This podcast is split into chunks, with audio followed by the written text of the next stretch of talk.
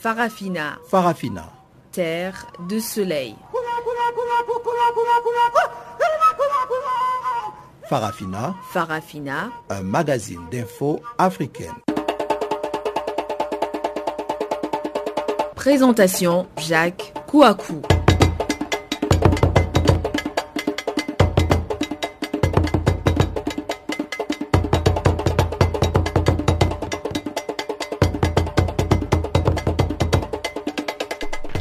Bonjour, bonjour à tout le monde. Euh, merci de nous rejoindre sur Channel Africa pour suivre Farafina.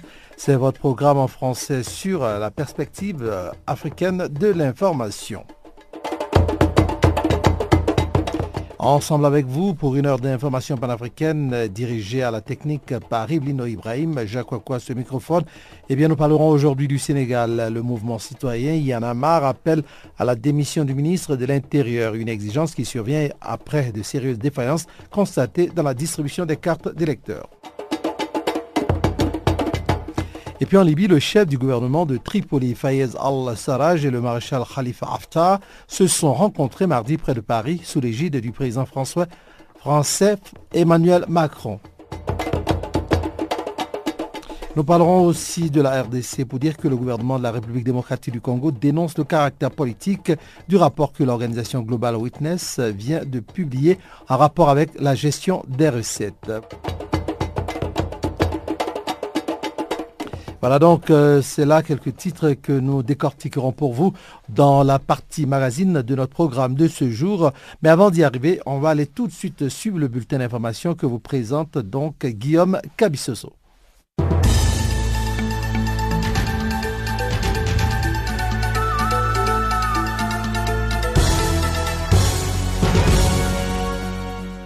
Chers auditeurs de Canal Afrique, bonjour à tous. Nous ouvrons ces bulletins d'information par la Libye où les gardes-côtes ont annoncé avoir secouru au moins 278 migrants en route pour l'Europe au large des côtes ouest de ces pays.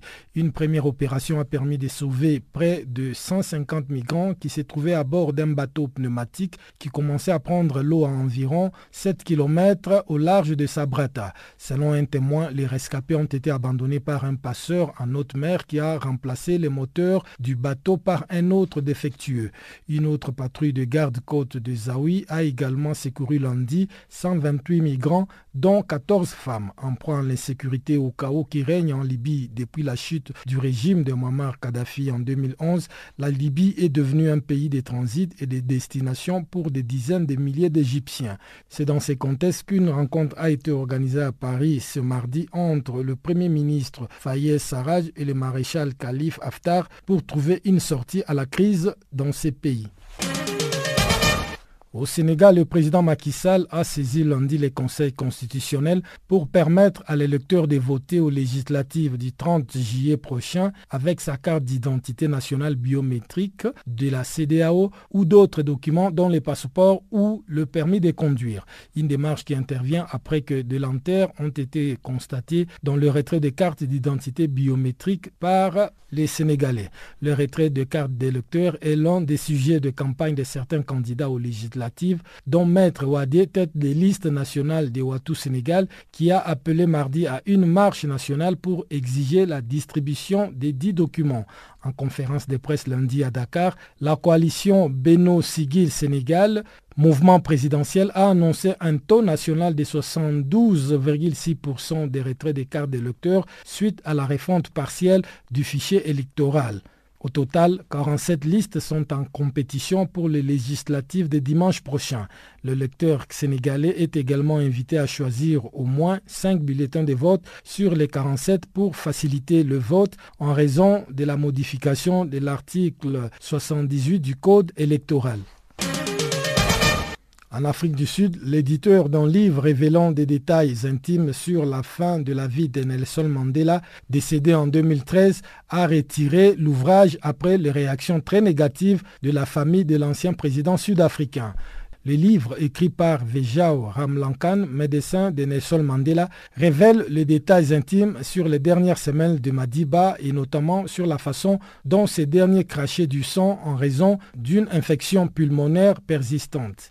Il a raconté également comment une ambulance transportant Mandela vers un hôpital avait pris feu en juin 2013 ou encore qu'une caméra d'espionnage avait été découverte dans la morgue où reposait son corps. Grâce à Machel, la veuve de Nelson Mandela avait menacé la semaine dernière de poursuivre en justice l'auteur et la maison d'édition accusant le médecin d'avoir trahi le secret médical dans l'ouvrage sorti le 18 juillet dernier. Dimanche, le médecin avait assuré que toutes les parties qui devaient être sollicitées avaient été consultées avant la publication de l'ouvrage. L'aîné des petits-fils de Mandela a salué lundi la décision de retirer les livres controversés, estimant qu'il représentait une violation du nom et de l'héritage de Mandela.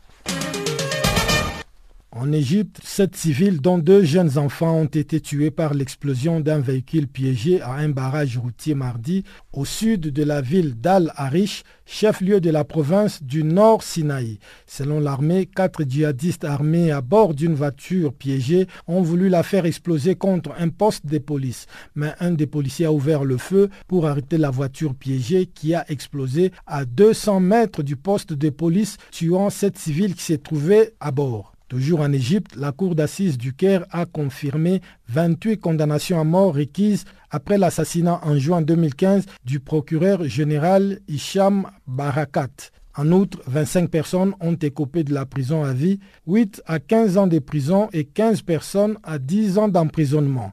Tous les accusés ont été condamnés pour assassinat, appartenance à une organisation terroriste et possession d'armes et d'explosifs.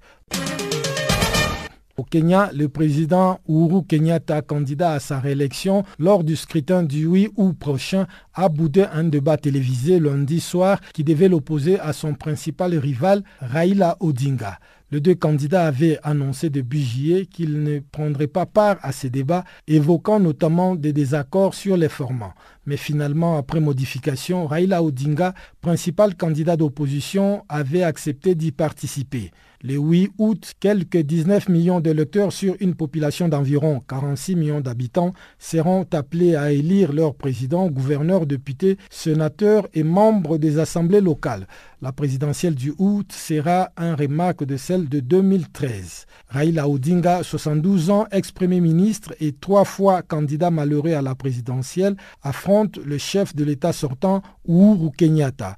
Un scrutin qui s'annonce serré selon le récent sondage d'opinion.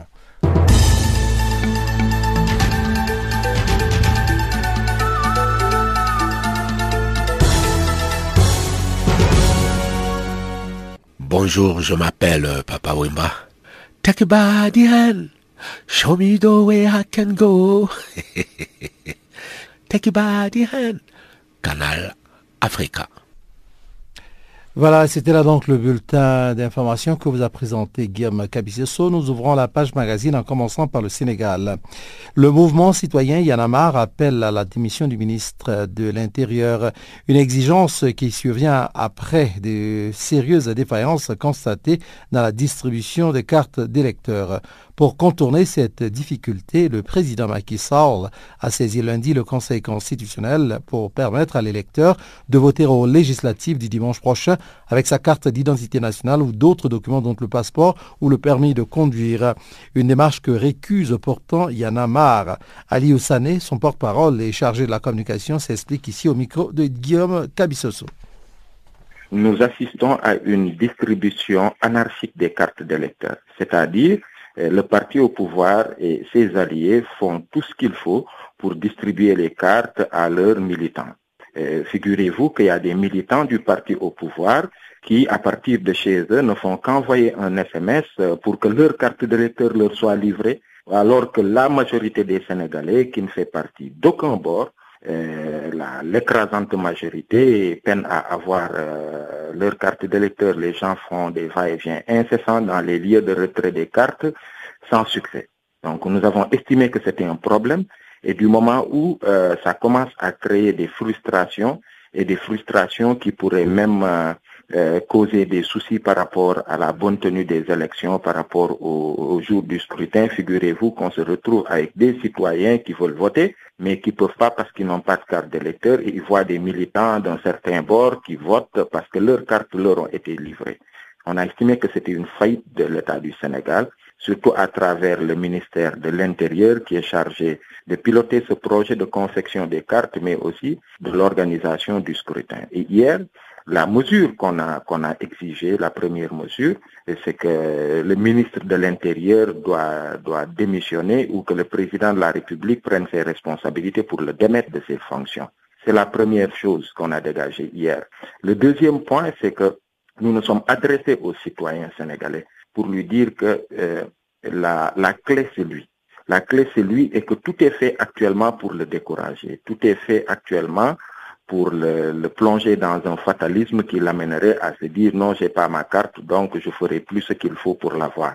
Mais à travers une campagne euh, que nous déroulons depuis plusieurs semaines déjà à travers toutes nos cellules au niveau national et dans la diaspora, Hier, nous avons décidé de doper, d'accentuer les actions de communication et de sensibilisation pour que partout dans le pays, que nous soyons en mesure d'accompagner les citoyens, de les inciter à faire le rush au niveau des, des centres dédiés au retrait des cartes, qu'ils fassent tout, qu'ils fassent et tous les va-et-vient, qu'ils fassent tous les efforts, qu'ils partent autant de fois qu'il faudra au, niveau de ces lieux de retrait pour pouvoir avoir leur carte d'électeur.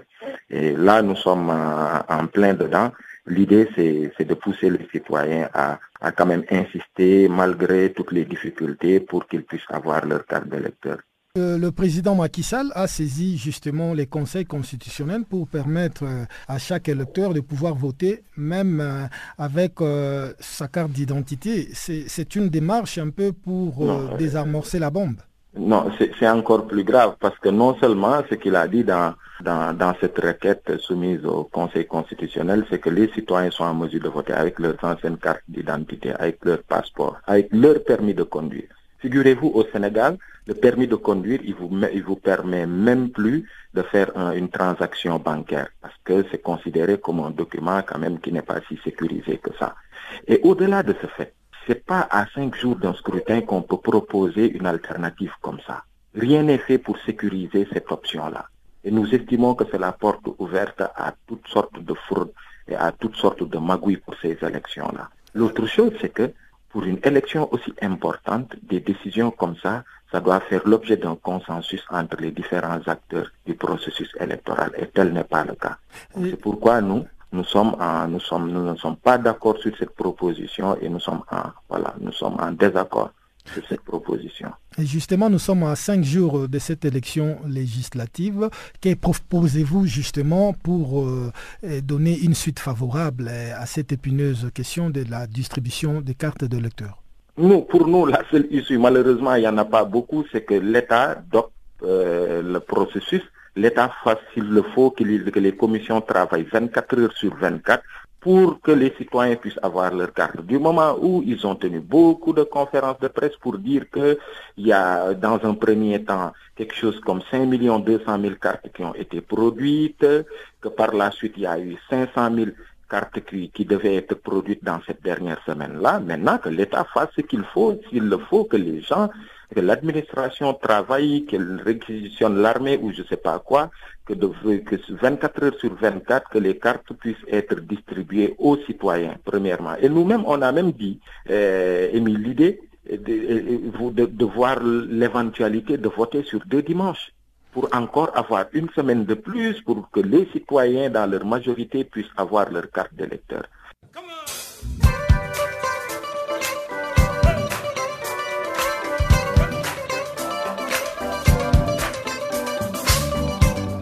Vous écoutez Channel Africa, une station de radio internationale d'Afrique du Sud.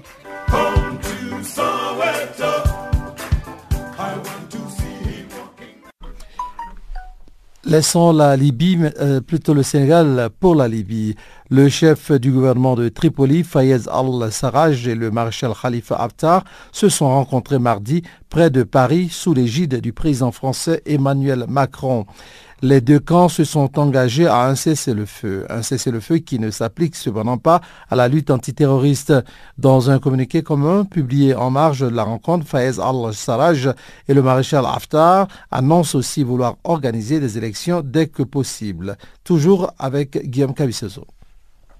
Les deux principaux protagonistes de la crise libyenne se sont déjà rencontrés début mai à Abu Dhabi sans grand résultat. Fayez al-Sarraj, chef du fragile gouvernement d'union nationale reconnu par la communauté internationale, et le maréchal Khalifa Haftar, qui conteste sa légitimité et accumule des gains militaires sur le terrain, ont été reçus cet après-midi par le président français Emmanuel Macron. L'initiative est périlleuse compte tenu de la complexité de la situation libyenne, pays riche en pétrole qui a sombré dans le chaos depuis la chute du colonel Kadhafi fin 2011. Plusieurs autorités rivales et des myriades de milices se disputent le pouvoir. La menace djihadiste reste présente et les trafics d'armes et d'êtres humains prospèrent, sans oublier l'implication de puissances régionales rivales dans les conflits. Un panorama incroyablement éclaté sur le plan politique et militaire, résume un diplomate français. Mais cette rencontre entre les deux protagonistes est en elle-même un signal fort. Le nouveau président français a fait du dossier libyen une de ses priorités et a avalisé la ligne pragmatique de son chef de la diplomatie, Jean-Yves Le Drian, ancien ministre de la Défense, qui prend en compte la réalité du terrain et considère le maréchal Haftar comme le principal rempart à la menace djihadiste. La mort des trois militaires français il y a un an avait d'ailleurs révélé l'engagement de Paris aux côtés d'Haftar. Fort de ses connexions avec plusieurs protagonistes de la crise, en particulier l'Égypte, et les Émirats arabes unis, soutien du maréchal Haftar, le Drian a effectué dès son arrivée au Quai d'Orsay une tournée régionale pour relancer les efforts sur la Libye. Mais selon un spécialiste de la Libye, le succès est loin d'être garanti. Sarraj, soutenu par la communauté internationale, n'a pas réussi à asseoir son autorité plus d'un an après l'installation du GNA à Tripoli.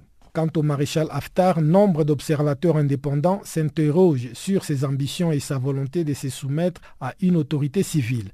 L'initiative française fait aussi grincer les dents du côté de l'Italie, ancienne puissance coloniale en Libye et aujourd'hui en première ligne face aux migrants qui débarquent chaque jour par centaines depuis les côtes libyennes.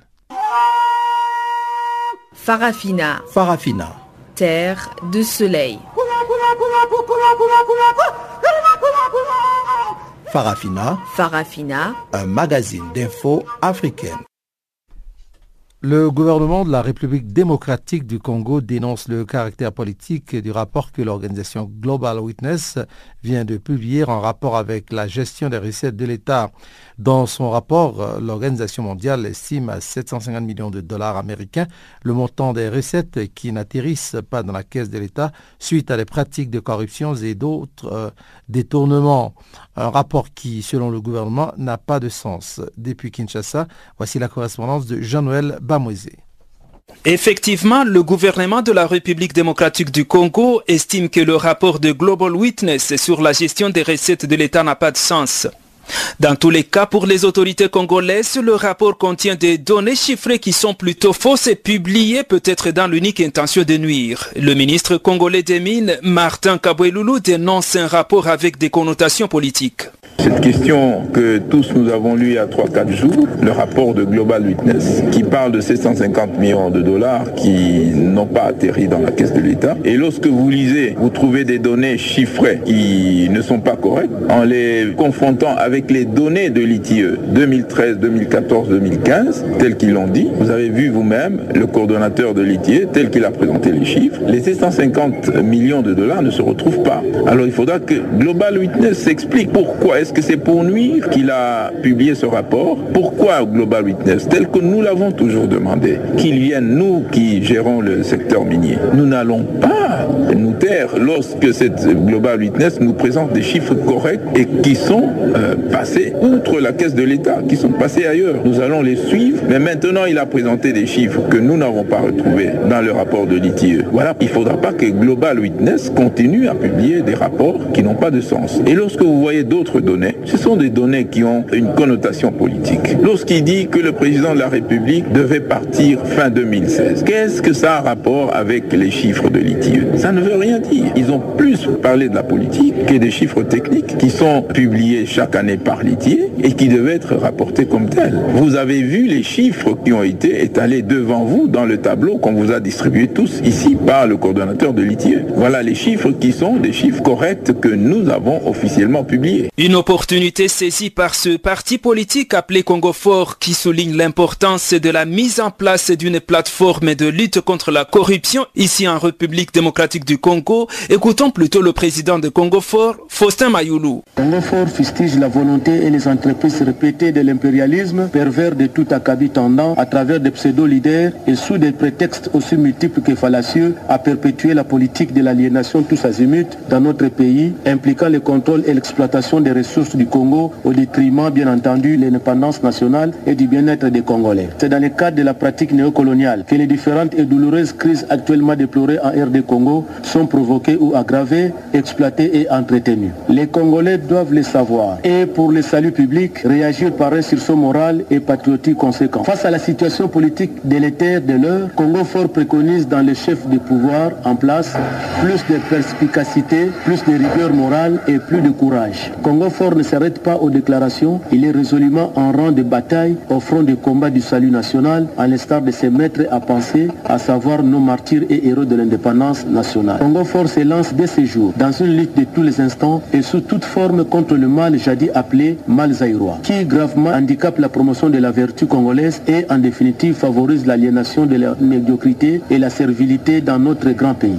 À cet effet, le parti se décide de constituer sous peu, entre lui et toutes autres organisations intéressées, une plateforme à dénommer Croisade anticorruption au Congo. Enfin, Congo Fort engage le gouvernement central et tous les dirigeants de la République à faire effectivement et instamment du social leur cheval de bataille. Channel Africa Kinshasa, Jean-Noël Bamweze.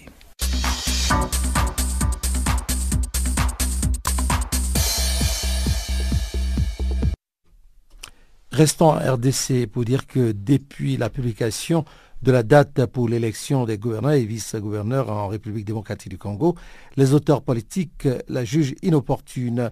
Au-delà du fait qu'elle viole la Constitution, cette euh, élection n'est pas une priorité pour le pays, pensent les acteurs politiques. Gisèle Kaimbani, notre collaboratrice à l'aise de la RDC, nous en dit plus. La publication le 18 juillet dernier par la Commission électorale nationale indépendante CENI pour l'élection des gouverneurs et vice-gouverneurs dans 11 provinces de la RDC fait poser beaucoup de questions. C'est le cas de Stéphane Machoukano, coordonnateur fédéral du Front citoyen pour la République, FCR, un parti politique de l'opposition et membre du rassemblement qui se pose des questions. On ne peut pas comprendre comment est-ce qu'à 5 mois de l'organisation des élections conformément effectivement à l'accord de la Saint-Sylvestre, que du coup on nous parle des élections de 11 provinces, on ne comprend même pas pourquoi c'est 11 provinces. C'est ça la réponse qu'il faut se poser. Pourquoi 11 provinces d'abord? Qu'est-ce qu'il y a eu? Donc euh, c'est du micmac, c'est du tohi-bohi et c'est ce qui caractérise ce gouvernement. C'est des choses vraiment incompréhensibles. Mais nous ne pouvons pas être surpris par euh, cette façon de faire les choses. Et, bref, vous comprenez que ce sont des choses qui ne se comprennent pas du tout. On n'est plus dans un état normal. Hein. C'est devenu une véritable jungle où les humeurs des gens doivent tout dicter, où la volonté de partis politiques prime même sur la Constitution. Je ne voudrais pas parler de l'arrêt de la Cour constitutionnelle qui est opposable à tous, qui est irrévocable et qui doit être immédiatement suivi des faits. Mais curieusement, les deux provinces, entre autres Chouapa et Léo Katanga, où les gouverneurs ont été réhabilités par l'arrêt de la Cour constitutionnelle, ça n'a suivi d'aucun effet, mais du coup, ce sont les élections. De l'autre côté, Jimmy Ndiali, cadre du bloc uni pour la renaissance et l'émergence du Congo Burek, un parti politique de la majorité présidentielle reconnaît quand même certaines failles qu'il faut relever au sein de cette élection. C'est opportun si euh, la procédure respecte la loi C'est opportun s'il y a des gouverneurs qui ont fâché la loi et dont euh, la loi exige le remplacement. Mais si cela n'a pas été fait, alors c'est inopportun. La loi dit ceci. Lorsqu'un gouverneur a démissionné, lorsqu'un gouverneur est décédé, lorsqu'un gouverneur a été euh, victime d'une motion de censure ou de défiance, lorsqu'un gouverneur a été révoqué par le chef de l'État, il y a vacances. Et dans ce cas-là, quel que soit le temps, la CENI est obligée d'organiser des élections à ces sièges vacants pour remplacer ce gouverneur qui n'est plus en fonction il y a deux gouverneurs qui ont été euh, déchus par leurs assemblées, mais qui ont fait recours à la Cour constitutionnelle. Et ces deux gouverneurs ont été réhabilités par la Cour constitutionnelle. La loi dit ceci à son article, l'article 170 de la Constitution, que les arrêts de la Cour constitutionnelle sont irrévocables, inattaquables, ne souffrent d'aucun recours. Et ils sont, ils sont les arrêts, ils sont exécutoires. Ça veut dire d'office dès lors qu'un arrêt de la Cour constitutionnelle est rendu, elle est exécutoire. Ça veut dire que ces gouverneurs-là, ils sont d'office en fonction pour avoir été rétablis par hein, la Cour constitutionnelle. À mon humble envie, en tant qu'acteur politique, qu'il y a eu euh, une entorse quant à ce qui concerne la procédure, et il y a eu violation de la loi, de la Constitution, et je crois que ce n'est pas un bon exemple pour un, pays qui se veut un État émergent et un État de droit. Vous parlez du gouverneur du Sud Kivu, mais il y a une entorse aussi là-bas. Ce qui doit précéder, c'est la démission. Le gouverneur du Sud Kivu a démissionné après la publication du calendrier de, la CENI. C'est une entorse. Ça veut dire les gouverneurs sont poussés à démissionner et ce n'est pas normal. 11 des 26 provinces de la RDC sont donc concernées par cette élection dont le Sud Kivu, le Bazouélé, l'Équateur, le Haut-Katanga, le Olomami, le Kasaï central, le Kwilu, la Mongala, le Sud Ubangi, la Chopo et la province de la Chuapa. Et cette élection est prévue pour le 26 août prochain. Depuis Goma, Gisèle Kaimbani pour Canal Afrique.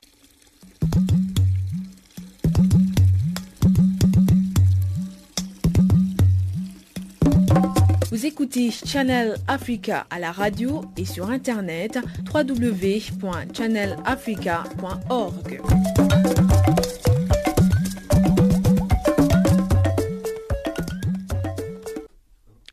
Voilà, nous allons marquer maintenant une petite pause musicale et après ça suivra le bulletin économique. Eh bien, la musique qui vient maintenant, c'est une euh, chanson qui vient de la Côte d'Ivoire, c'est Mewe qui nous chante Miss Lolo. On se retrouve tout à l'heure après le bulletin économique de Chanceline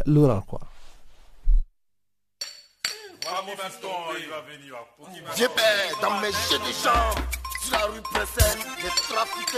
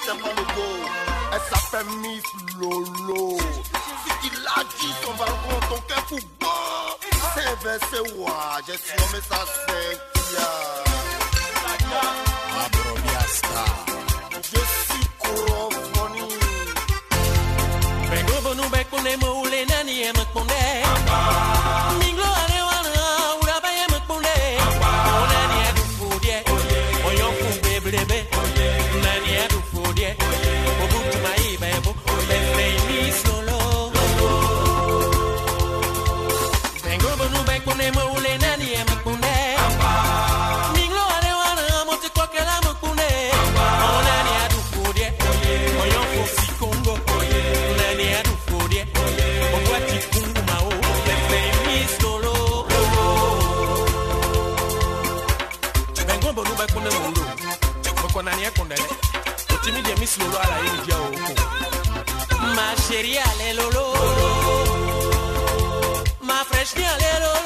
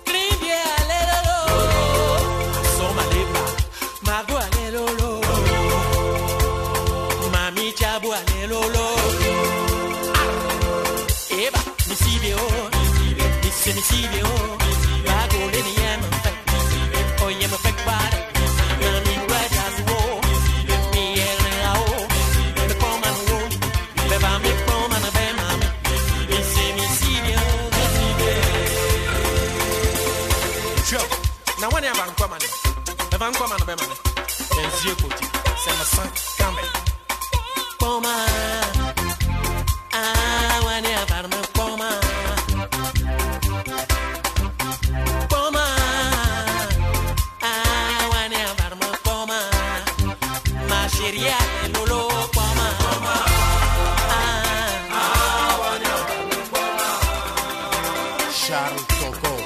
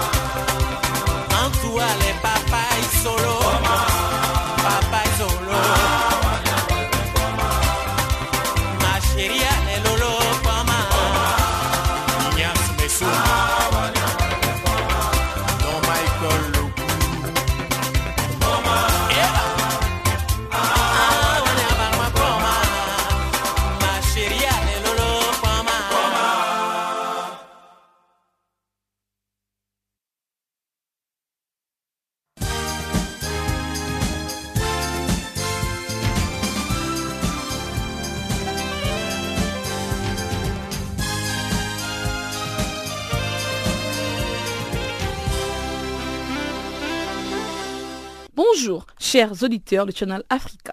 Nous ouvrons ce bulletin économique au Sénégal. Total et Worldline ont annoncé le lundi la signature des accords commerciaux, des financements et des coopérations technologiques avec la fintech africaine InTouch. Au terme de ces accords, Total et Worldline accompagneront les déploiements de la solution guichet unique dans les huit pays africains, à savoir les Burkina Faso, le Cameroun, la Côte d'Ivoire, le Kenya, le Mali, les Maroc, la République de Guinée et le Sénégal. Selon le terme des accords, Total et Worldline financeront la première phase du déploiement de la solution guichet unique dans les huit pays et deviendront actionnaires d'Intouch aux côtés de son fondateur Omar Sissé. Créée au Sénégal en 2014, la FinTech InTouch offre aux commerçants une solution universelle qui leur permet d'accepter différents types de moyens de paiement, des espèces à la monnaie électronique en passant par les cartes de crédit et des débits.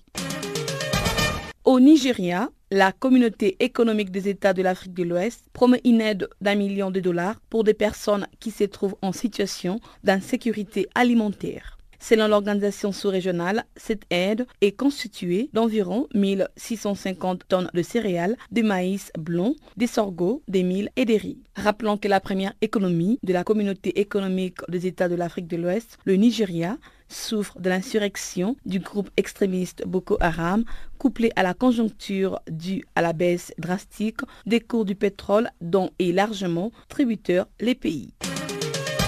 Les gouvernements camerounais et les groupes de la Banque africaine de développement viennent de signer un aide mémoire portant sur la réalisation des études de faisabilité du projet d'extension du chemin de fer vers le Tchad. Il s'agit d'un document d'orientation qui vise à encadrer les discussions entre les deux parties, lesquelles devront aboutir à l'octroi de la Banque africaine de développement de la somme de 3 milliards de francs CFA. Signalant que cette entente entre la Banque mondiale et les Cameroun fait suite à la signature entre les gouvernements tchadiens et camerounais d'un accord bilatéral signé en 2014 créant la commission ferroviaire Cameroun-Tchad en vue du projet d'extension de la voie ferrée.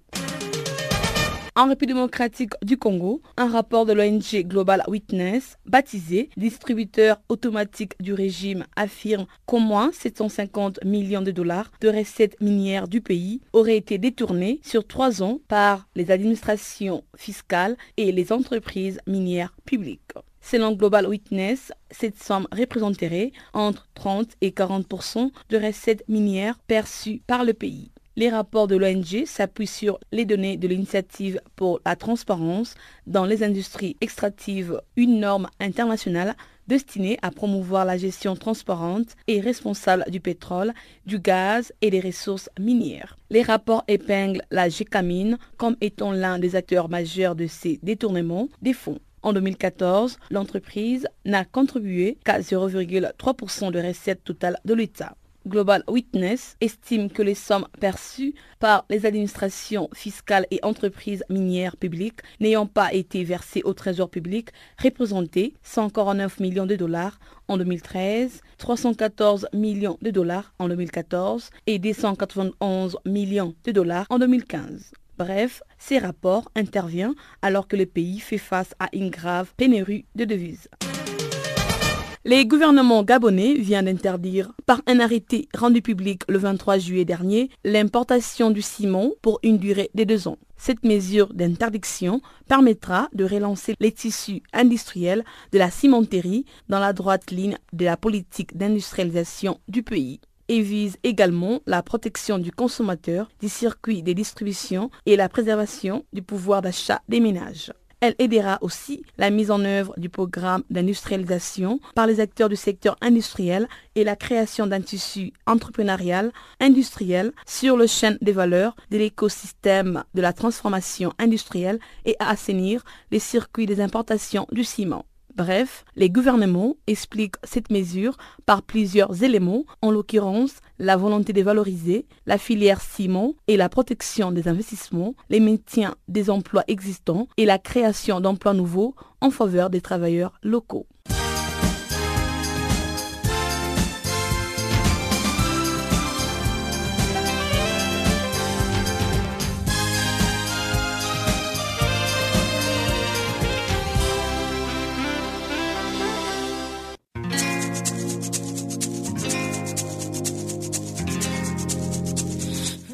Écoutez Farafina, un programme en français sur Canal Afrique émettant de Johannesburg. Pour vos réactions à nos émissions, écrivez-nous soit à l'adresse électronique suivante farafina.channelafrica en un seul mot, ou envoyez-nous un SMS au numéro qui suit 00 27 833 81 56 59.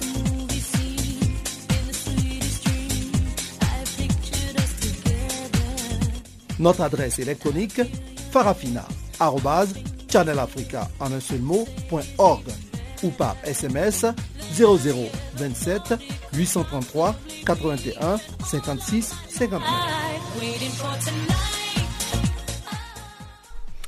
Seconde partie donc de Farafina qui nous permet de parler maintenant de Djibouti. Eh bien, Djibouti, l'avant-poste militaire de la Chine en Afrique. 400 soldats sont en cours de déploiement depuis début juillet à Djibouti, première base de la Chine à l'étranger. Depuis l'accord signé en décembre 2015 entre Pékin et Djibouti, il n'aura fallu que moins d'un an et demi de travaux à la Chine pour construire sa première base militaire à l'étranger. Djibouti n'a pas été choisi au hasard. Le territoire est la porte d'entrée vers l'Afrique de l'Est et l'océan Indien, comme nous le dit ici euh, notre confrère Barthélemy Nguessa. Réunis en sommet extraordinaire début juillet à Koulouba, les chefs d'État du G5 Sahel et la France ont fait les derniers réglages pour que la force conjointe de lutte contre le terrorisme dans le Sahel, autorisée par l'ONU, devienne une réalité. Le président malien Ibrahim Boubacar Keïta, IBK, a indiqué que le budget de la force conjointe régionale est estimé à 423 millions d'euros. Ibeka est aussi président en exercice du G5 Sahel dédié à la lutte contre le terrorisme, le trafic de drogue, d'armes, d'êtres humains et l'immigration clandestine. Le G5 Sahel regroupe le Burkina Faso, la Mauritanie, le Niger, le Tchad et le Mali. Comme première action, le sommet a décidé de mettre en place le quartier général de la force conjointe à Sévaré, dans le centre du Mali. Le général malien Didier Daco a été nommé chef d'état-major de la force, qui sera un appoint à l'opération française Barkhane et à la mission de l'ONU au Mali, la MINUSMA. Le président malien est revenu sur les principaux actes de coopération renforcée et de mission de la force G5 Sahel, notamment combattre le terrorisme, le trafic de drogue et le trafic des êtres humains. La force va aussi contribuer à la restauration de l'autorité de l'État et au retour des réfugiés. La force devra faciliter les opérations humanitaires et d'aide aux populations. Enfin, elle va mener des actions en faveur du développement. Le président Ibeka a souligné qu'il voulait un partenariat rénové avec la France pour combattre la pauvreté qui fait le lit du terrorisme. Les cinq pays du G5 ont annoncé débloquer 10 millions d'euros chacun. L'Agence française de développement, l'AFD, va débloquer 200 millions d'euros spécifiquement pour les pays du G5 au cours des cinq prochaines années et d'ici l'été, un directeur régional pour le Sahel sera nommé et basé à Ouagadougou. Le président français Emmanuel Macron a également annoncé la création d'une alliance Sahel qui sera mise en place pour être le récipiendaire des aides de tous les partenaires volontaires autour de quatre axes. L'éducation-formation, l'agriculture, la gouvernance-justice et la lutte contre le changement climatique. Malgré ces efforts et les 50 millions déjà promis par l'Union européenne, ces financements atteignent tout juste le quart du coût nécessaire à cette force conjointe estimée à 423 millions d'euros. Paris compte sur l'appui des Européens, en particulier des Belges, des Hollandais et surtout de l'Allemagne qui est déjà engagée dans la mise à niveau de l'armée malienne. Pour que ce manque de financement ne soit pas un blocage, Emmanuel Macron a souligné qu'il ne fallait pas attendre de récolter l'ensemble de la somme pour commencer à mettre en place la force. Il a fait remarquer au G5 que c'est en faisant leur preuve sur le terrain qu'ils vont attirer d'autres bailleurs. L'objectif, dans un premier temps, est de déployer un dispositif de 5250 hommes. Cette bataillon de 750 hommes répartis sur trois zones frontalières, c'est juste 1000 hommes de plus que la force française Barkhane, qui malgré ses hélicos, drones et avions de transport, a elle-même du mal à couvrir cette zone immense. Paris a donc promis 70 véhicules tactiques et un appui de Barkhane, notamment sur le plan opérationnel et le renseignement. Toujours est-il que ces seules annonces semblent insuffisantes, surtout face à l'objectif affiché par Paris de voir les premières actions de la force G5 Sahel dès l'automne. Canal Afrique, l'histoire de l'Afrique, www.canalafriqueenunmot.org Madagascar à présent, après plus de dix mois de détention provisoire, le militant écologiste Clovis Razafi Malala a été condamné le lundi à cinq ans de prison avec sursis lors euh, du verdict rendu à Tamatav dans l'est de la Grande Île. Il est le coordinateur de la coalition Lampogno, un groupe luttant contre le trafic illicite de ressources naturelles. Clovis Razafi Malala avait dénoncé à plusieurs reprises des trafics de bois de rose dans la région de Maurens-Setra, située sur la côte nord-est de Madagascar. Écoutons ici cet élément sur le sujet de Chanceline Lorarquois. Après avoir été poursuivi pour incitation à la rébellion et destruction des documents et des biens publics, Clovis Razafi Malala, militant écologiste, a été condamné le lundi à 5 ans de prison avec sursis dans l'est de la Grande Île. À l'annonce du verdict de la cour criminelle de Tematav, c'est le soulagement pour Clovis Razafi Malala. Soulagée, oui, mais loin d'être satisfaite, déclarent les associations écologistes malgaches, notamment l'Alliance Voirie, Gassi et la Coalition nationale des plaidoyers environnementaux qui étaient aux côtés du militant lors du procès. Il est accusé d'avoir incité des manifestants à piller un bâtiment administratif et brûler le matériel qui s'y trouvait. Selon les organisations écologistes, ces accusations sont fausses et s'il a été arrêté et emprisonné le 16 septembre 2016, c'est parce que sa liberté détend et ses engagements en faveur de l'environnement dérangé. Ces militants œuvrent dans la région de Marancetra, au nord-est de Madagascar, connue pour être un haut lieu du trafic de bois des roses. Cette condamnation avec sursis est perçue comme une épée des Damoclès. Cela peut être facilement utilisé pour faire taire son travail des militants environnementaux, indique Amnesty International. En plus de 5 ans de prison avec sursis, Clovis Razafi Malala a été condamné à payer avec ses co-accusés une amende de 50 millions d'ayaris, soit environ 15 000 euros. Les avocats du militant ont fait savoir qu'ils feraient appel de ces jugements. Rappelons qu'en 2015, un autre militant écologiste de la région, Armand Marosafi, avait été emprisonné quatre mois après avoir tenté d'attirer l'attention sur le trafic illégal de bois des roses. Et le 28 octobre 2016, 12 personnes étaient déférées devant la chaîne pénale anticorruption. Elles étaient soupçonnées d'avoir participé à un vaste trafic de bois de roses au début de l'année 2015 à destination de la Chine. Parmi elles notamment trois officiers supérieurs de la gendarmerie, un ancien directeur de cabinet du ministre de l'Environnement et quatre autres cadres du même ministère, un ancien directeur de Madagascar National Park, le gestionnaire de la plupart des parcs et réserves de la Grande Île. Farafina. Farafina. Terre de soleil. Farafina. Farafina. Un magazine d'infos africaine. Le haut-commissaire des Nations Unies pour les réfugiés a exhorté lundi l'Australie à mettre fin à la pratique du traitement offshore des réfugiés. Cette politique australienne sur le traitement et le placement offshore en Papouasie-Nouvelle-Guinée et à Nauru interdit l'accès aux procédures de demande d'asile pour les réfugiés arrivant par la mer sans un visa valide. Environ 2500 réfugiés et demandeurs d'asile ont été transférés de force par l'Australie vers des installations de traitement offshore en Papouasie-Nouvelle-Guinée et à Nauru depuis l'introduction en 2013 de cette politique. Les explications avec Vanina Maestracci, porte-parole du HCR, dont les propos ont été recueillis par Cristiana Silveiro de la Radio des Nations Unies. Alors en effet, il existe une pratique australienne qui interdit l'accès aux réfugiés pour demander l'asile en Australie même lorsque ceux-ci arrivent par la mer sans un visa valide. À la place, les demandes d'asile en fait sont traitées en Papouasie, Nouvelle-Guinée et à Nauru et c'est là où ces demandeurs d'asile sont placés dans l'attente de la détermination de leur statut de réfugié. Alors pourquoi est-ce que le haut-commissaire se prononce aujourd'hui? Quelle est la situation justement actuelle par rapport aux réfugiés qui sont en attente de traitement de leur demande d'asile Alors cette politique australienne de traitement et de placement offshore des demandeurs d'asile en fait est en place depuis à peu près 4 ans.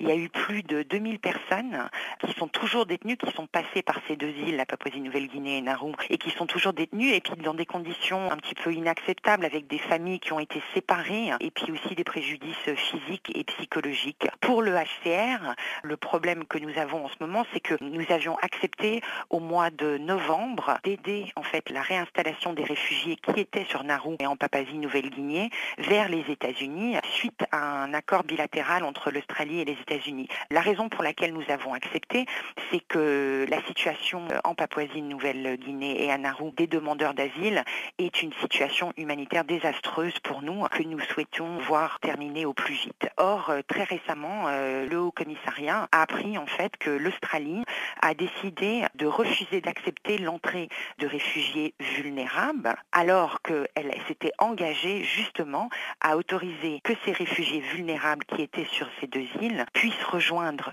leur famille lorsque ces réfugiés avaient de la famille en Australie. Et c'est un engagement que l'Australie avait pris et sur lequel l'Australie est revenue malheureusement très récemment. Alors concrètement, que souhaite voir le HCR Quelles sont les prochaines étapes que souhaite voir le HCR, notamment de la part de l'Australie? Alors, les prochaines étapes, évidemment, c'est de ne plus faire de traitement de demande d'asile et de placement de réfugiés euh, offshore.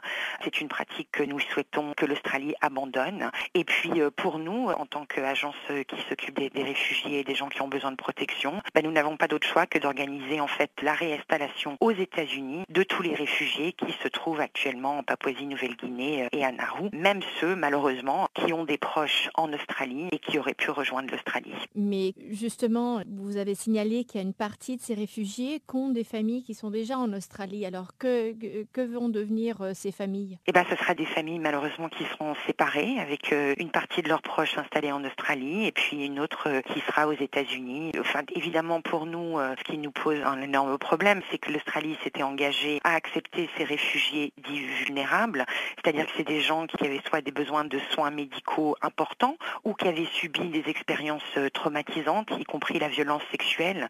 Et on peut bien sûr comprendre que ces gens qui ont traversé des épreuves très importantes aient besoin du soutien de leurs proches pour les surmonter.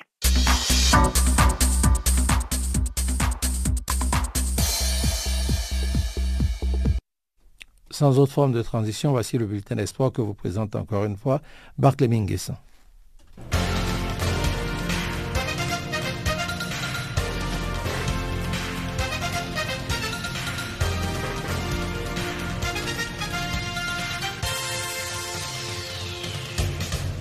Bonjour à tous, rendons-nous tout de suite en Côte d'Ivoire pour les huitièmes Jeux de la francophonie. La cérémonie d'ouverture s'est déroulée vendredi au stade Félix Houphouët-Boigny d'Abidjan. Le défilé des 43 délégations présentes a permis de se faire une idée des pays présents. L'honneur est revenu à la France d'ouvrir la marche, suivi de l'Arménie qui va abriter le sommet de la francophonie en 2018.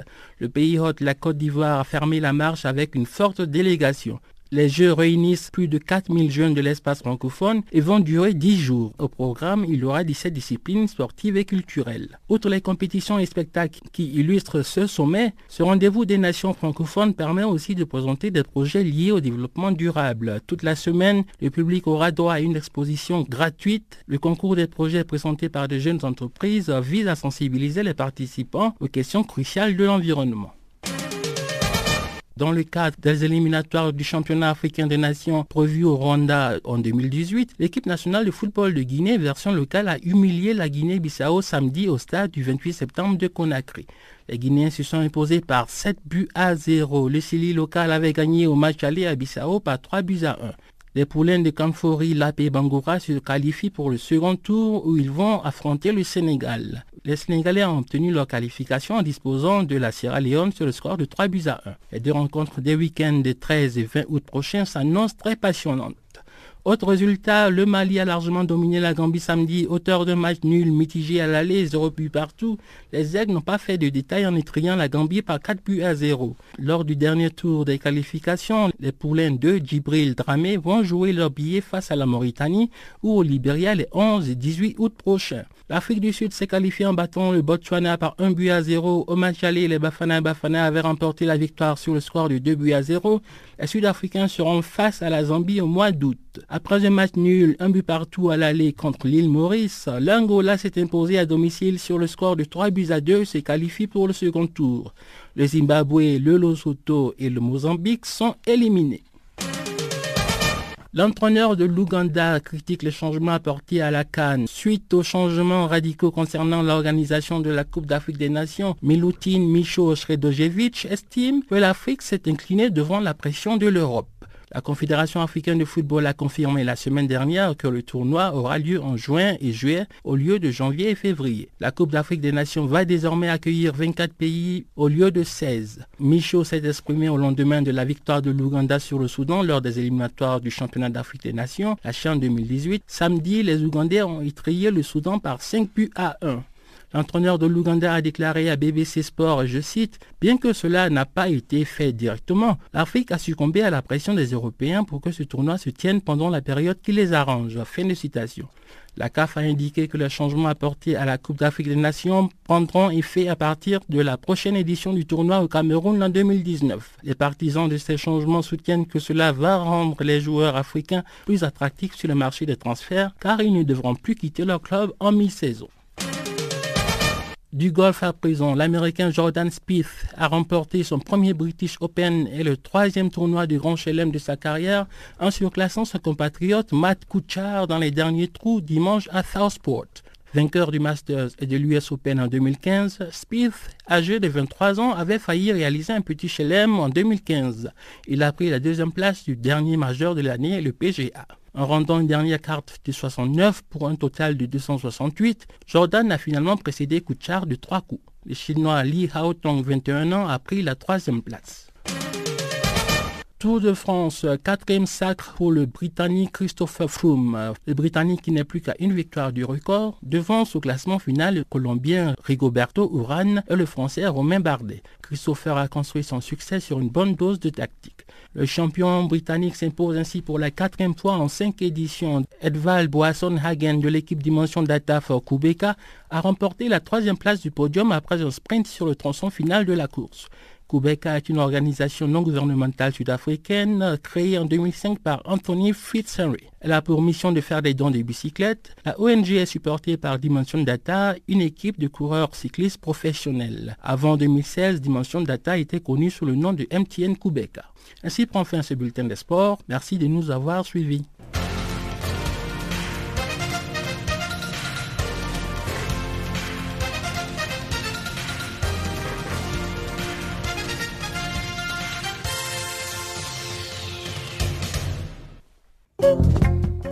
Voilà, c'est tout simplement fini pour Farafina aujourd'hui. Eh bien, Rivlino Ibrahim était à la technique, Jacques Okwa ce microphone. Nous vous disons tout simplement merci et nous vous disons à très bientôt. Au revoir.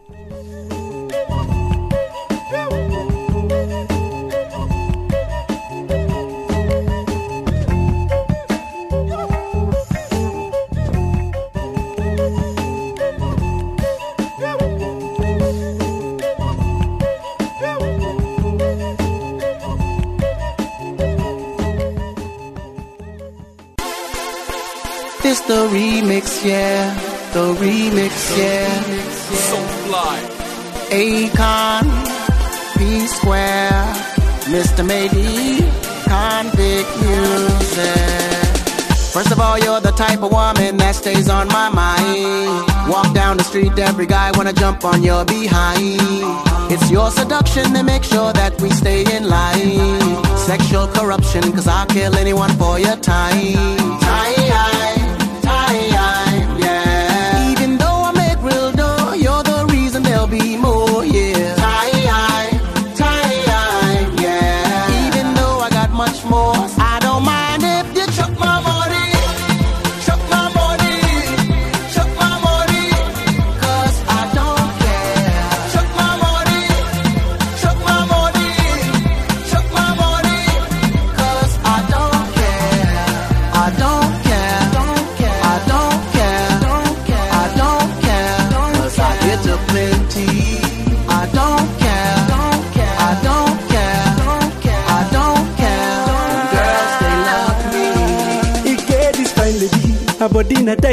baby. Who supposed to live like family? Hey, I know the lie, know the lie. There's nothing stopping me. She dey feel my swag and I get money. I dey try my best to be somebody, cause I'm living life. This girl they make me higher, higher. I dey feel this baby, you no go believe this girl na die, die. If you see this baby, tell him say she must drop my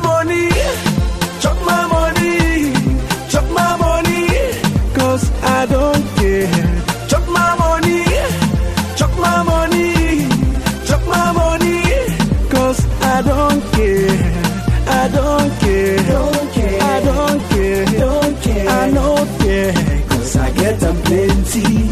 I don't care. I don't care. I don't care. I don't care. I don't care. Cause you know they empty.